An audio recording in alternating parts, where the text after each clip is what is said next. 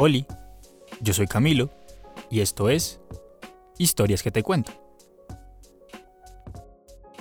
El día de hoy voy a leer un cuento de Hernando Telles, que es un escritor colombiano que no se conoce mucho, la verdad yo solo he leído este cuento de él, pero es un cuento muy bueno que como que siempre se mantiene en tensión y, nunca como que se va ni más para allá ni, ni se devuelve, pero siempre se mantiene en ese punto exacto de tensión que, me mantiene así como al borde del asiento durante todo el cuento.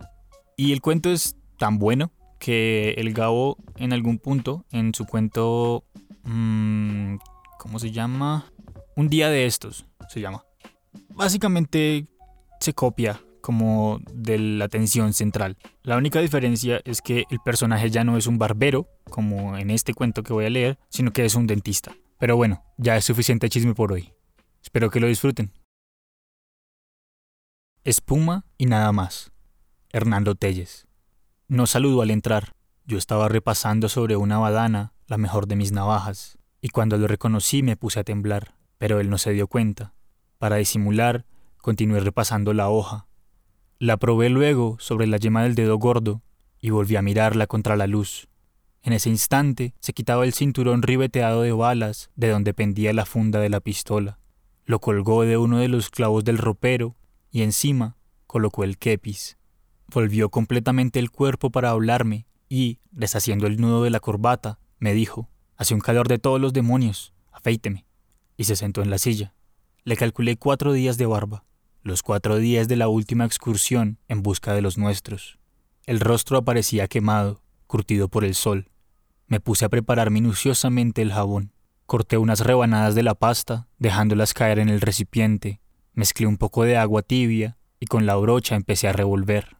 Pronto subió la espuma. Los muchachos de la tropa deben tener tanta barba como yo. Seguí batiendo la espuma. Pero nos fue bien, ¿sabe? Pescamos a los principales. Unos vienen muertos y otros todavía viven. Pero pronto estarán todos muertos. ¿Cuántos cogieron? Pregunté. Catorce. Tuvimos que internarnos bastante para dar con ellos pero ya la están pagando, y no se salvará ni uno, ni uno. Se echó para atrás en la silla al verme la brocha en la mano, rebosante de espuma. Faltaba ponerle la sábana. Ciertamente yo estaba aturdido. Extraje del cajón una sábana y la anudé al cuello de mi cliente. Él no cesaba de hablar. Suponía que yo era uno de los partidarios del orden. El pueblo habrá escarmentado con lo del otro día, dijo. Sí, repuse, mientras concluía de hacer el nudo sobre la oscura nuca olorosa sudor. Estuvo bueno, ¿verdad? Muy bueno, contesté, mientras regresaba a la brocha. El hombre cerró los ojos con un gesto de fatiga y esperó así la fresca caricia del jabón. Jamás lo había tenido tan cerca de mí, el día en que ordenó que el pueblo desfilara por el patio de la escuela para ver a los cuatro rebeldes allí colgados. Me crucé con él un instante, pero el espectáculo de los cuerpos mutilados me impedía fijarme en el rostro del hombre que lo dirigía todo y que ahora iba a tomar en mis manos. No era un rostro desagradable, ciertamente, y la barba, envejeciéndolo un poco, no le caía mal. Se llamaba Torres, el capitán Torres, un hombre con imaginación, porque a quien se le había ocurrido antes colgar a los rebeldes desnudos y luego ensayar sobre determinados sitios del cuerpo una mutilación a bala. Empecé a extender la primera capa de jabón él seguía con los ojos cerrados. De buena gana me iría a dormir un poco, dijo, pero esta tarde hay mucho que hacer. Retiré la brocha y pregunté con aire falsamente desinteresado. ¿Fusilamiento? Algo por el estilo, pero más lento, respondió. ¿Todos? No, unos cuantos apenas. Reanudé de nuevo la tarea de enjabonarle la barba. Otra vez me temblaban las manos.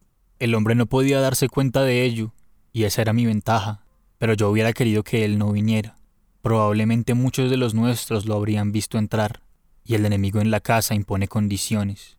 Yo tendría que afeitar esa barba como cualquier otra, con cuidado, con esmero, como la de un buen parroquiano, cuidando de que por ni un solo poro fuese a brotar una gota de sangre, cuidando de que en los pequeños remolinos no se desviara la hoja, cuidando de que la piel quedara limpia, templada, pulida, y de que al pasar el dorso de mi mano por ella sintiera la superficie sin un pelo. Sí, yo era un revolucionario clandestino, pero era también un barbero de conciencia, orgulloso de la pulcritud en su oficio, y esa barba de cuatro días se prestaba para una buena faena. Tomé la navaja, levanté en ángulo oblicuo las dos cachas, dejé libre la hoja y empecé la tarea de una de las patillas hacia abajo. La hoja respondía a la perfección. El pelo se presentaba indócil y duro, no muy crecido, pero compacto. La piel iba apareciendo poco a poco. Sonaba la hoja con su ruido característico, y sobre ella crecían los grumos de jabón mezclados con trocitos de pelo. Hice una pausa para limpiarla. Tomé la badana. De nuevo yo me puse a sentar el acero, porque soy un barbero que hace bien sus cosas. El hombre que había mantenido los ojos cerrados los abrió, sacó una de las manos por encima de la sábana, se palpó la zona del rostro que empezaba a quedar libre de jabón y me dijo, Venga usted a las seis, esta tarde, a la escuela. ¿Lo mismo del otro día? Le pregunté horrorizado. Puede que resulte mejor, respondió. ¿Qué piensa usted hacer? No sé todavía, pero nos divertiremos. Otra vez se echó hacia atrás y cerró los ojos. Yo me acerqué con la navaja en alto. ¿Piensa castigarlos a todos? Aventuré tímidamente. A todos. El jabón se secaba sobre la cara. Debía apresurarme. Por el espejo, miré hacia la calle. Lo mismo de siempre. La tienda de víveres en ella dos o tres compradores. Luego miré el reloj. Las dos y veinte de la tarde. La navaja seguía descendiendo, ahora de la otra patilla hacia abajo. Una barba azul, cerrada. Debía dejársela crecer como algunos poetas o como algunos sacerdotes. Le quedaría bien. Muchos no lo reconocerían.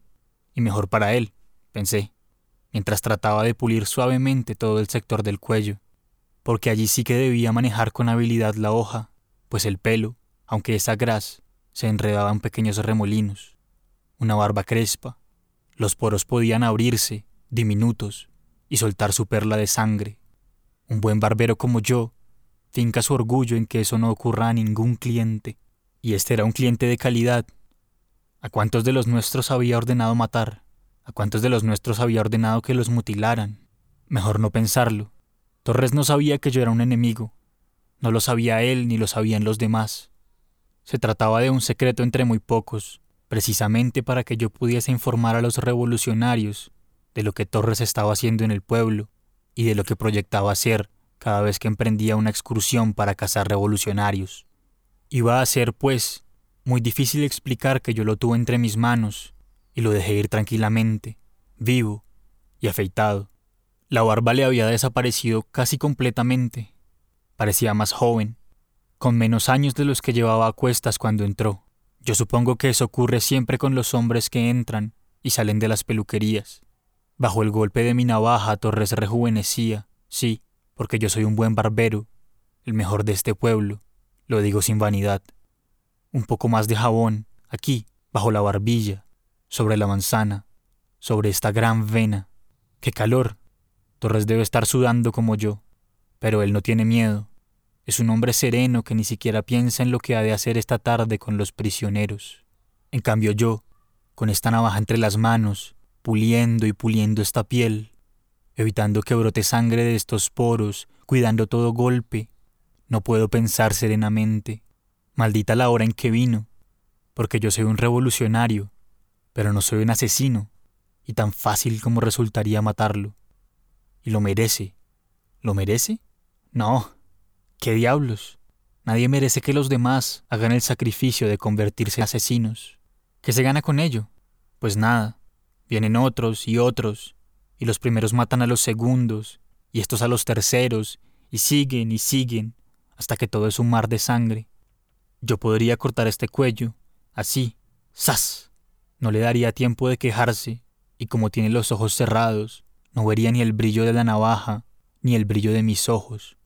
Pero estoy temblando como un verdadero asesino. De ese cuello brotaría un chorro de sangre sobre la sábana, sobre la silla, sobre mis manos, sobre el suelo.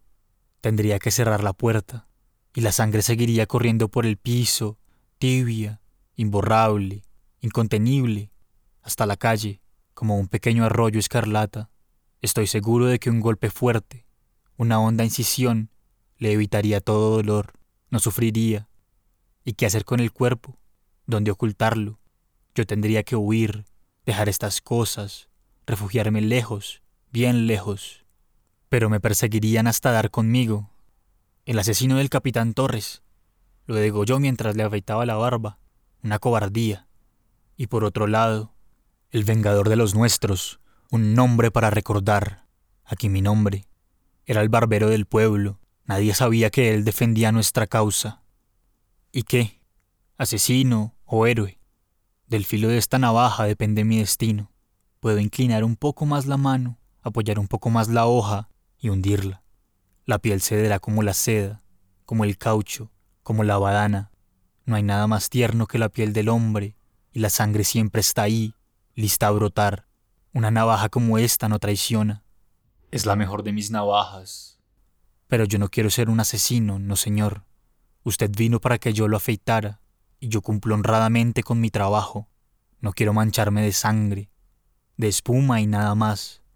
Usted es un verdugo y yo no soy más que un barbero, y cada cual en su puesto. Eso es, cada cual en su puesto. La barba había quedado limpia, pulida y templada. El hombre se incorporó para mirarse en el espejo, se pasó las manos por la piel y la sintió fresca y nuevecita. Gracias, dijo. Se dirigió al ropero en busca del cinturón, de la pistola y del kepis. Yo debía estar muy pálido y sentía la camisa empapada.